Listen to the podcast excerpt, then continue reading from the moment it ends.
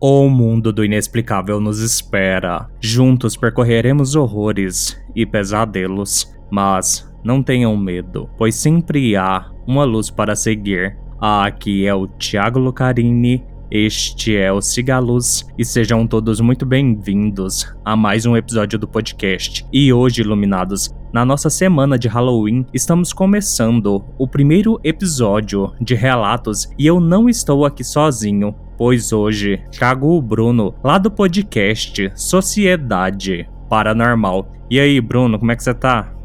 Olá, gente, tudo bem? Boa tarde, boa noite. Não sei que horas vocês vão estar escutando, mas é uma felicidade enorme estar aqui com vocês. E aí, Bruno, para quem não te conhece, fale um pouquinho de você, onde você tá, o que que você faz, como que é o seu podcast. Bom, meu nome é Bruno, eu sou anfitrião do Sociedade Paranormal, um podcast super legal, onde a gente, que é completamente oposto do Cigaluz, tá, gente? Lá a gente é, tenta entender um pouquinho mais os mistérios da nossa raça. A gente procura ouvir todas as crenças, todas as religiões. A gente tenta trazer informações que eu digo sempre que é para quebrar os tabus da nossa sociedade. Então a gente está lá todos os sábados no Spotify, é, desmistificando um monte de tabu que ao longo dos anos a gente vem acumulando na nossa vida. E o podcast do Bruno, pessoal, é muito bom. Se por acaso vocês não escutou, vão lá, escutem, pois o cara traz muitos assuntos interessantes. Eu estive lá no episódio 19 fazendo uma participação conversando com ele um pouco sobre a origem, a história aqui do Cigaluz. E se acaso você ainda não escutou o Sociedade Paranormal, vá lá escutar, porque o cara manda muito bem. E Bruno, só para te deixar no clima aqui do Cigaluz, você acredita no sobrenatural? Olha, ao longo dos dias, é, desses 19 episódios, a gente sim acredita no sobrenatural. A gente já teve provas lá no nosso nos nossos episódios que o sobrenatural existe, de relatos reais. E eu acredito num sobrenatural diferente, eu acredito num sobrenatural muito amplo. Quando a gente fala de sobrenatural, a gente pensa muito em criaturas das trevas, fantasma, e aí eu percebi no Sociedade Paranormal, inclusive chama Paranormal, que o sobrenatural é muito além disso. Então, sim, eu acredito. Pronto para a experiência de galos?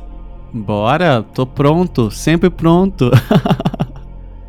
Iluminados e Bruno. Antes de começar esse relato, já deixo o adendo que ele é sobre um tema bastante sensível e eu até grifei aqui no meu roteiro que ele é um relato super pesado e errado. Vocês vão entender o porquê dele, pois a situação assustadora ela envolve um cara que não vou dar muito spoiler, mas vocês vão ver que o verdadeiro terror deste relato, na verdade é quem conta a história e não o que acontece com ele. Então, dados os devidos recados, Bora lá. Relato 1 Crianças de olhos vermelhos.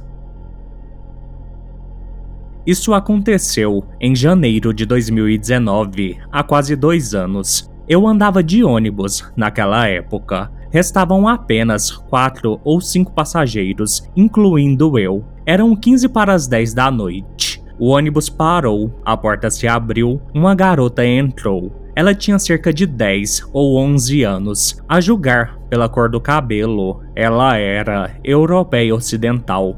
Olhei para a garota. Ela sentou-se a quase sete ou oito lugares de distância. Confesso que me considero um homem atraente para mulheres. À medida que o ônibus andou, continuei olhando para ela. No início, você não pensaria em nada dela porque ela usava roupas normais, mas sua franja cobria seus olhos e ela estava sozinha. Pensei muito em me levantar e me sentar ao lado dela. Meu pensamento era: o que diabos essa garota está fazendo uma hora dessas da noite? Onde estão os pais dela? Porque ela está viajando sozinha, sem um dos pais ou responsável. Começo a comer um lanche meu. Quando termino, olho para ela novamente. A garota estava olhando para mim, embora eu ainda não conseguisse ver os olhos dela. Olhei para os meus sapatos e sorri. Eu estava pensando em sentar ao lado dela e conversar com ela, mas quando olhei para ela novamente, uma sensação terrível e assustadora tomou conta de mim. Eu finalmente vi os olhos dela. Eram da cor de sangue vivo. Neste momento, eu estava tremendo de medo.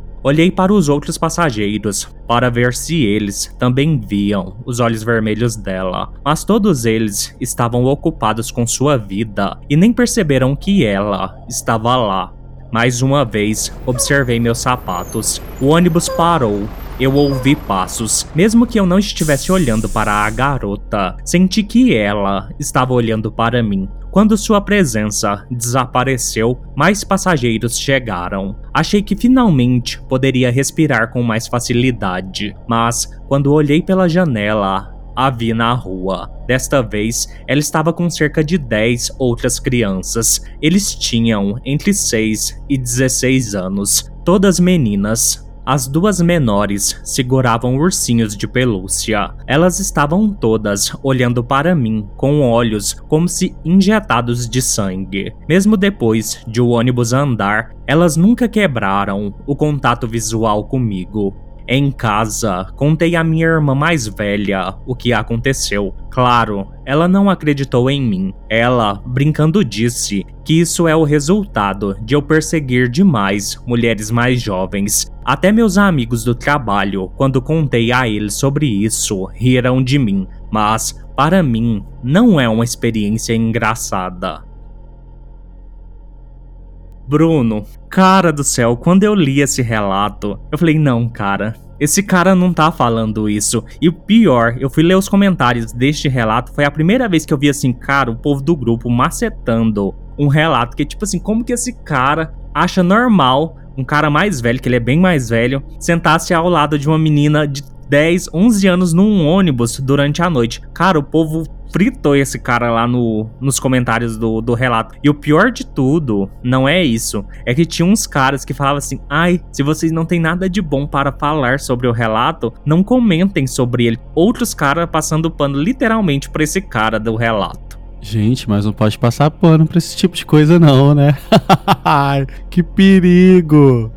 Cara, bizarro, bizarro. E tipo assim, quando eu li o relato, e assim, algumas pessoas comentaram no próprio relato também lá no site, que esse site é um site internacional, saca? Uhum. Muita gente fala assim, cara, o que ele viu provavelmente foi algum tipo de, sei lá, anjo ou guardião dessa menina que tava protegendo ela dele. É, pode ser também, né? Não, cara, mas eu achei muito viajado esse cara. E era, e era dentro de um ônibus, né? Engraçado, que era, que era. em local público. Então é, é bem complicado. Eu teria medo, eu sairia correndo. Mas, cara, é um dos relatos assim que eu fiquei mais chocado, assim, que eu lia já nesses três anos de, de podcast. É pesado. É bem pesado mesmo. É, porque o cara sexualiza uma menina, cara, de 10, 11 anos. Então. Pff, não. Lembrando que isso é errado, hein, gente? Né? isso é errado. Acho que não precisa nem dizer. É, mas a gente já fala para não ter dúvidas. É errado, não façam isso. Bora seguir? Bora seguir então de relato 2. A morte vem em três batidas. O meu avô vem de uma família grande e pobre, mas através da resiliência, os seus filhos tornaram-se bem-sucedidos na vida. Várias histórias estranhas estão ligadas à nossa família. Aqui narro duas que já experimentei diversas vezes. A morte vem em três batidas. Sempre que um membro da família ou pessoa ligada através do casamento morre, nossos familiares ouvem três batidas na porta. E não são batidas normais, mas sim com força. Como se alguém quisesse derrubar a porta para entrar. Mas o mais bizarro é que o membro da família que irá morrer nunca ouve as batidas. O aviso é dado geralmente semanas antes da tragédia e pode persistir por algumas semanas em raras ocasiões, no dia anterior do falecimento. A pessoa envolvida sempre anuncia um presságio. Caso algum parente pergunta se houve manifestações, dizemos que sim, mas geralmente o condenado rejeita a ideia. Então sabemos dessa forma quem será levado embora em breve. Em junho de 2022, ouvimos batidas e depois disso a esposa do meu tio faleceu. Este ano, duas tias morreram e ocorreu o mesmo fenômeno. cuidado com os 60. Isso foi contado por minha tia décadas atrás, enquanto recuperava em um hospital. Minha tia E disse: Você sabia que nenhum membro masculino da nossa família chegou aos 60 anos? Todos os homens morrem aos 60 anos. Então ela mencionou os nomes dos seus irmãos e primos. O tio R morreu quando tinha apenas 39 anos. Seu primo sucumbiram em um acidente de caminhão enquanto os dois dormiam. Outros irmãos faleceram de câncer aos 52 anos. Um sobrinho teve um ataque cardíaco aos 41 anos, há um ano atrás. Ultimamente, meus primos mais velhos sobreviveram a esse mal. Três chegaram aos 65, 63 e 60. Parece que a nossa geração ainda está viva. Bruno, você acredita nesses presságios de morte?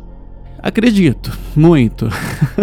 a gente sabe, né, que quando a pessoa está prestes a desencarnar, a partir de plano, ela recebe um aviso e, e, isso já foi comprovado. A gente fez um episódio desse lá no Sociedade Paranormal e falam que sim, a pessoa sabe. Eu acho que até com um mês antes ela já tem um, um presságio que ela vai sim partir deste mundo exceto casos de grandes tragédias, né? Que eles falam que quando a pessoa morre de tragédia, é uma morte que vem para pagar o mal, né, de vidas anteriores. Então ela não tem essa resposta. Mas morte natural ou morte por doença, sim, eu acredito que as pessoas recebem sim os avisos.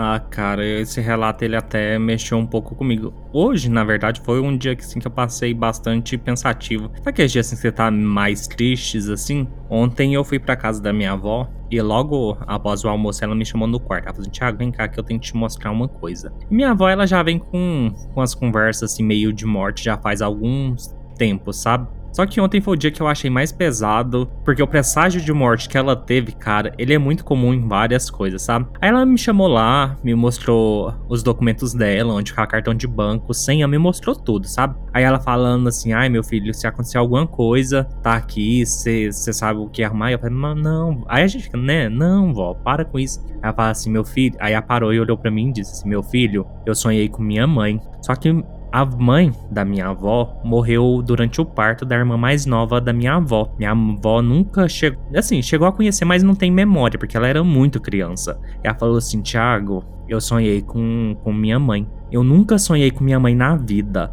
E ela tava de costa para mim, me chamando, que tava na hora de eu ir pra um lugar com ela. E assim, ela contando, sabe, com os olhos cheios de lágrimas, cara. Aí desde ontem eu tô mais, mais murcho, assim, sabe? Mais mais sem graça. Não consigo te explicar o certo, sabe? Mas sabe assim, quando a pessoa te fala uma coisa assim, você fica mexido demais? Porque assim, das outras vezes assim, ela já chegou a falar algumas coisas assim, mas eu ficava assim, não, vó, para. Mas assim, ontem foi tão sincero o jeito que ela falou e, a, e a, o jeito que ela falou, assim, ela falou assim, meu filho, eu nunca sonhei com minha mãe, eu não conheço nem o rosto da minha mãe. E sonhei com ela essa semana. Eu fiquei, nossa, ah, mas vai dar tudo certo. Talvez é só que ela esteja impressionada com alguma coisa. A gente, ser humano, fica muito pensativo na vida, né? Tudo vai dar certo. Acredita que vai dar certo. E é uma preocupação de vó mesmo, é assim, é uma preocupação de adulto mesmo. Porque assim, olha, se caso acontecer alguma coisa comigo, as minhas coisas estão aqui. Eu, eu mesmo já tenho uma cova comprada. Então, assim, eu já falei, gente, se eu morrer, já me bota aqui que já tô, já tô no lugar certo. Eu falo pro povo, eu tenho um caderninho azul que tem todas as minhas senhas. Porque eu tenho pavor de morrer e ficar em Instagram, Facebook, esses trem tudo ativa. Só não tem a senha do meu, do meu WhatsApp porque eu não deixo. Mas... não, eu tenho, eu tenho de tudo, cara. Só tem uma senha que eu não vou passar, que é de um de uma pasta aqui de fotos secretas que a senhora não pode passar. Sei. Sei. As fotos mais 18. é, por aí. Aí essa não, não precisa ninguém saber. Essa aí pode morrer em segredo. Mas de resto, cara. E aí, agora as pessoas vão pedir pra você compartilhar não, essa pasta. Não. Vai falar e ó, Essa aqui é só para discussões pessoais, análises pessoais. É, o clima pesou, a gente descontraiu, bora seguir. Tamo aqui pra isso. Relato 3. A voz ameaçadora chamando meu nome.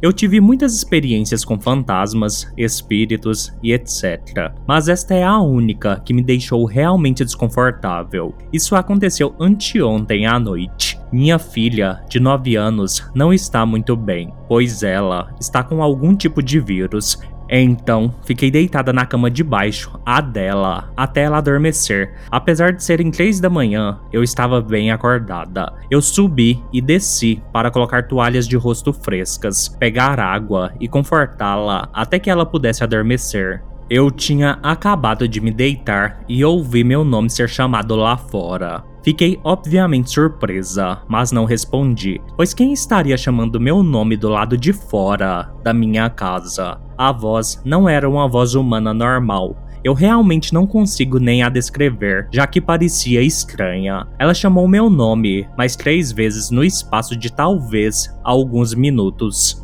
Estava claramente vindo de fora, mas não parecia abafada. Estava em um volume alto, não sussurrado ou gritado. Anteriormente, quando fui visitada por um espírito ou entidade ou qualquer outra coisa, havia um forte componente emocional. Sinto emoções esmagadoramente fortes ao redor, no ar e no meu peito. Nunca tive medo, pois elas sempre me pareceram familiares e amigáveis, este não foi. Parecia vazio e ameaçador. Parecia muito hostil e a sensação desconfortável que tive naquela época tem pairado sobre mim desde então. Estou achando difícil me livrar do desconforto. A voz ainda ecoa em minha mente como uma lembrança persistente. Devo acrescentar também que ninguém do meu núcleo familiar próximo usa o meu nome. Todo mundo me chama por apelidos ou variações do meu nome. Meu marido e minha outra filha estavam dormindo em meu quarto, que fica no corredor na direção oposta de onde veio a voz. Não sei você, Bruno, mas eu sempre fiquei meio cismado com essa coisa de ouvir alguma coisa chamando seu nome e você ir lá verificar e não ter nada, nada, ninguém ali. O que, que você acha disso, cara? Eu tenho vários relatos de nomes, né? Ouvi meu nome várias vezes. É normal aqui, assim, tem hora que eu. Ei! Ei, o que, que é? E não é ninguém. Não pode responder, não, cara. não, eu respondo. Me chama, eu, ei, o que, que foi? O que, que você tá querendo? Me fala aí. Ah, se não for pra responder, se não for pra falar nada, para de chamar. Na hora que eu fico nervoso. É sério, sério não, mesmo. Não, acredito, cara. Cara, quando eu morava na casa do meu pai, que era uma chácara, a casa ficava mais afastada da rua. E era bizarro, cara. De vez em quando, assim, eu tava em casa sozinho, não tinha ninguém. Eu ficava certinho chamando, Thiago, e aí, cara, eu ia lá fora, olhava, cara, não tinha nada aí. Por que, que você não perguntou o que, que você quer? Eu não, porque eu sempre ficava com aquela coisa que o povo falava assim, que você escutar os nomes chamando, é a morte chamando, eu falava, não, deixa eu de boa. Mas já respondi, cara. Tipo assim, no automático, sabe? Você fala assim, oi, ou, oh, tô aqui. Já respondi muito. E não falava nada depois, né? É pra encher o saco não, mesmo. Não, não tinha ninguém. Acho que é o espírito só chamando ele, só pra dar uma zoada mesmo. Relato 4. A campainha. Eu tinha três cachorros: Sky, Rio e Lavanda. Sky foi para o céu há vários anos, então somos Rio, Lavanda e eu nessa casa. No fim de 2018, minha filha e eu nos mudamos para uma cidade pequena. Moramos a alguns quarteirões da minha irmã do meio. Rio é um husky e tem uma espessa pelagem. Lavanda, por outro lado, é uma chihuahua de pelo comprido e latido agudo. Eles normalmente latem quando alguém bate a porta, quando a campainha toca, quando a porta do carro se fecha ou quando alguém está correndo lá fora. Um dia, eu estava deitado no meu quarto, ouvi a campainha tocar e Rio começou a latir. Fui até a frente da casa e não havia ninguém lá. Fui até os fundos da casa e não havia ninguém lá também. Dei de ombros e não pensei mais nisso. Outra vez eu estava deitado no sofá quando ouvi a campainha tocar e novamente Rio e Lavanda começaram a latir. Verifiquei a porta da frente e a porta dos fundos, mas nada. Minha filha também ouviu a campainha tocar, e quando ela verificou, ela também não ouviu ninguém. Este toque na campainha aconteceu inúmeras vezes e sempre tivemos o mesmo resultado: nada. Tudo o que ouvimos são os nossos cães latindo. Isso já acontece há um ano. Minhas perguntas são: como estamos ouvindo as campainhas às portas, já que elas não funcionam há algum tempo? A campainha dos fundos está fora de serviço desde que nos mudamos, e a campainha da frente está fora de serviço há cerca de um ano. A campainha não contém bateria e é uma campainha com fio. Quem poderia ser? Poderia ser os anteriores proprietários dessa casa? Pois quando procurei a senhora que anteriormente era dona dessa casa, fui direcionada a um obituário que dizia: faleceu pacificamente na quarta-feira, 13 de julho de 2016, em sua casa. Cara, eu achei esse relato tão amarradinho porque enquanto eu li a parte de cima, eu fui fazendo todas as perguntas que ela respondeu no final, cara. Sim, cara, eu acredito muito nessa coisa de gente que morre e fica no mesmo lugar ali há algum tempo. Eu não ficaria nessa casa. Depois da segunda campainha já me mudaria. Ai, não.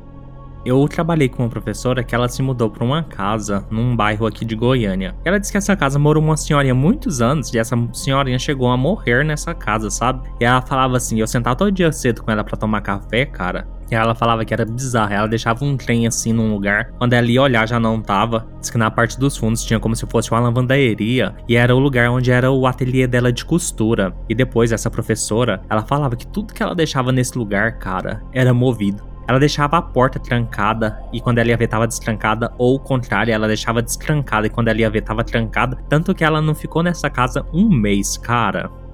Eu tenho uma certa superstição, né? Quando eu viajo assim, geralmente em hotéis ou, ou, casas assim, eu procuro saber se teve assassinato, se teve morte. Se tem, eu não, não alugo, não. Eu tenho isso comigo. É uma loucura. Eu, para mim viajar, eu tenho que ter no mínimo um mês de planejamento. Eu amo cidade histórica. Então, assim, quando eu vou, eu sei que morreu gente. Eu já levo fumaço de sálvia, sal grosso. Antes de entrar, o sapico, sal na porta, que eu sou muito Não, supersticioso. Tá é.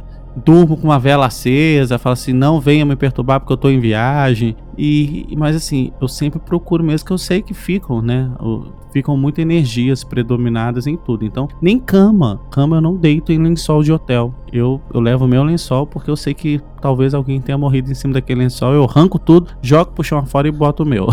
Cara, eu nunca tinha parado para pensar nisso. Sério, é. Então, assim, eu tiro tudo. Então, eu levo tudo meu: toalha, fronha, travesseiro. Não durmo em cima. O colchão não tem jeito, né? Mas eu tá com sal grosso em cima do colchão lá antes de dormir também. E boa. Nossa, cara, você me abriu uma outra realidade. que eu nunca parei para pensar e que faz total sentido. Os paranoicos pela morte. é. Agora você desbloqueou um novo medo. Tirando as paranoias, bora seguir aqui. Relato 5 O Fantasma da Guerra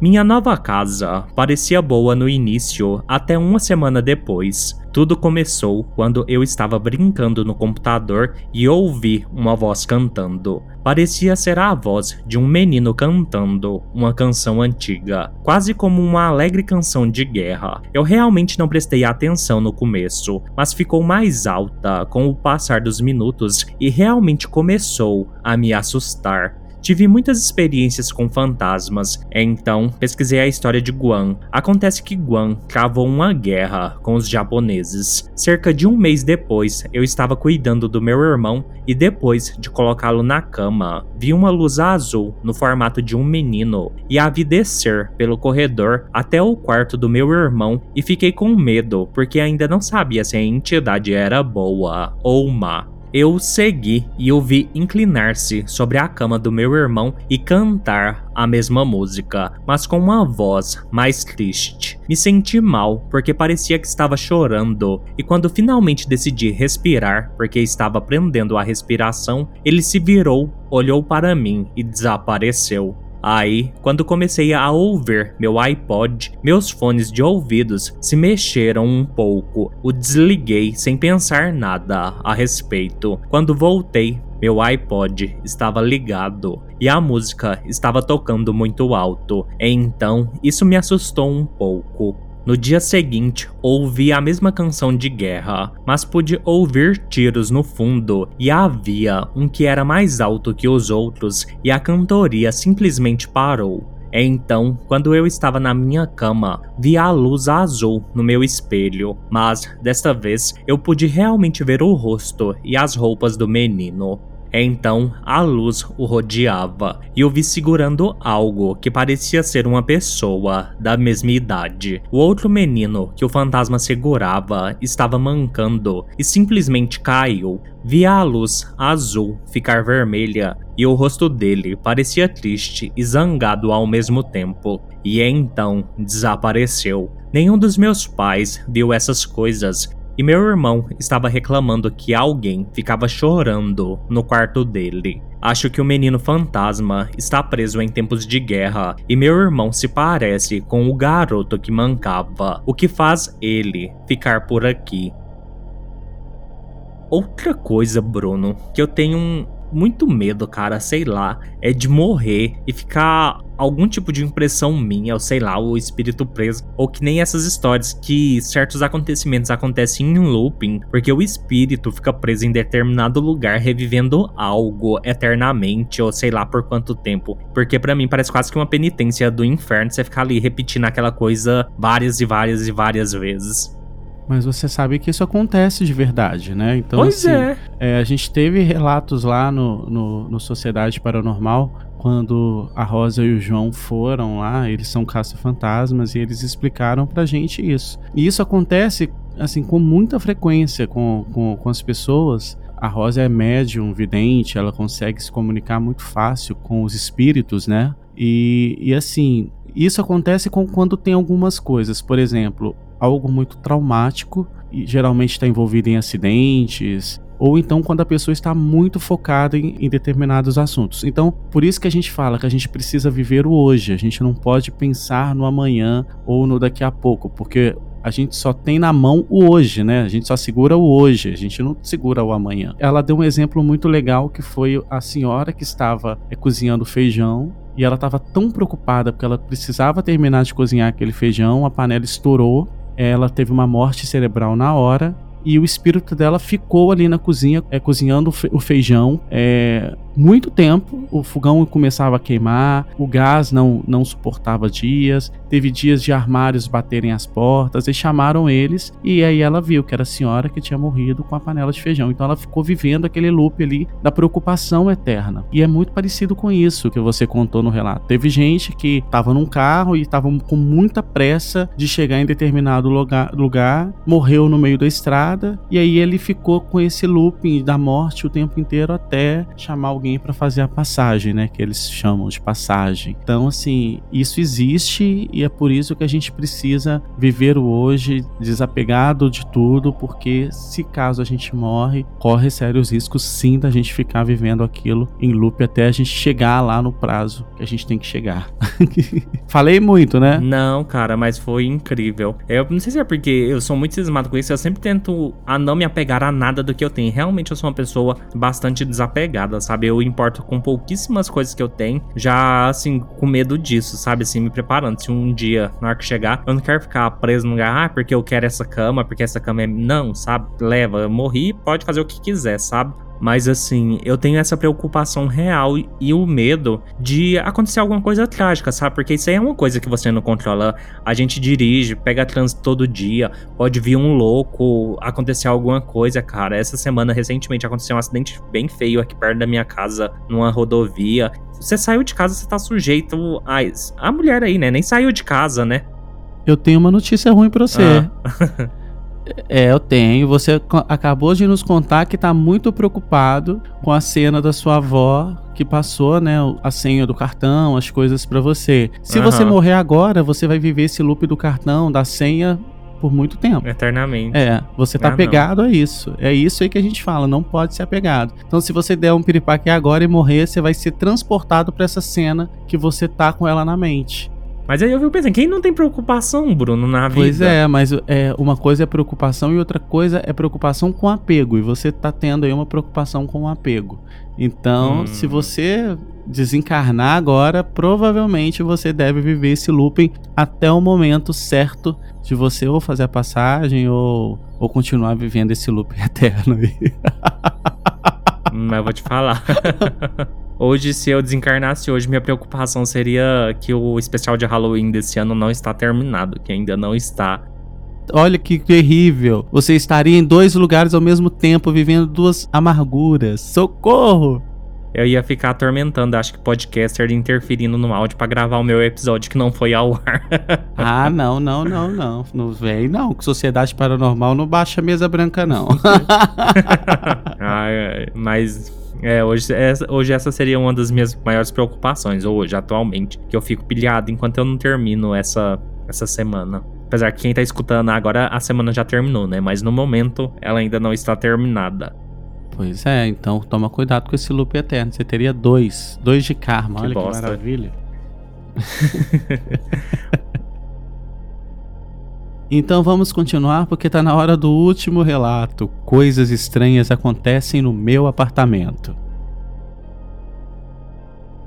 Aqui em Guam, moro em um apartamento com os meus pais. Às vezes acontecem coisas muito estranhas. É como se eu sentisse uma presença comigo. Aqui estão alguns desses momentos. Todas as noites, meu pai sempre sai para ver como estão os meus coelhos e geralmente bate na minha janela, porque geralmente precisam dar luz no meu quarto para ver como estão. Uma noite, por volta das 20h30, eu estava assistindo TV no meu quarto quando alguém bateu na minha janela. Abri alguns minutos depois e não havia ninguém lá.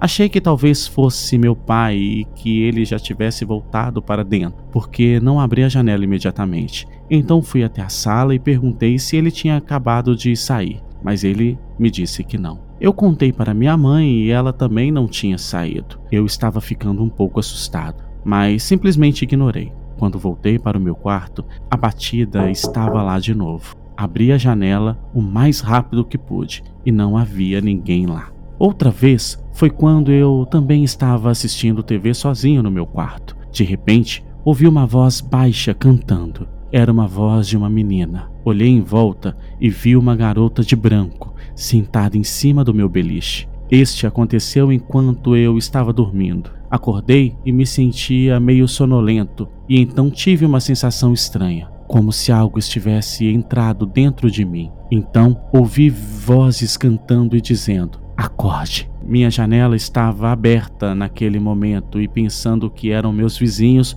olhei para fora, mas não havia ninguém. Então aquilo que entrou em mim foi embora e as vozes sumiram também. Depois disso, corri para minha mãe. Aqui está um que aconteceu há cerca de três dias. Eu estava usando o meu computador e então a cadeira começou a tremer muito. Achei que havia um terremoto, mas quando olhei em volta, nada mais se movia. A cadeira estava enlouquecendo. Quando coloquei as minhas mãos para ver o que estava acontecendo, ela parou. Isso estava na nossa sala de estar e minha mãe estava ali, mas ela nem percebeu. Cara, no tempo que eu morei de aluguel na minha vida, meu medo era morar em algum lugar assombrado. Hoje parece que é o episódio dos meus medos, né? Só tô falando de medo o tempo todo. Mas, cara. Você tá muito medroso, tô, né? Hoje eu tô meio cagão. Hoje não sei. Eu tô te falando, hoje eu tô meio bosta. Mas. mas acho que hoje foi o dia de expor os meus medos. Ou seja, eu tenho medo de tudo. Mas eu tinha, cara. É porque a sociedade paranormal tem esse dom de expor é, os medos da pessoa. Às vezes é sua influência aqui sobre mim. Mas eu tinha, cara, de verdade. Ah, tá vendo? Eu nunca tive medo, não, você acredita? Eu, eu, apesar de eu ser bem medroso, assim, eu, eu tenho esse tipo de paranoia, né? De não deitar em cama que eu sei que alguém morreu, essas uhum. coisas assim. Então, se eu sei que aconteceu alguma coisa, eu jogo fora. Se for no meu alcance, eu jogo fora. Se não for, eu nem fico perto.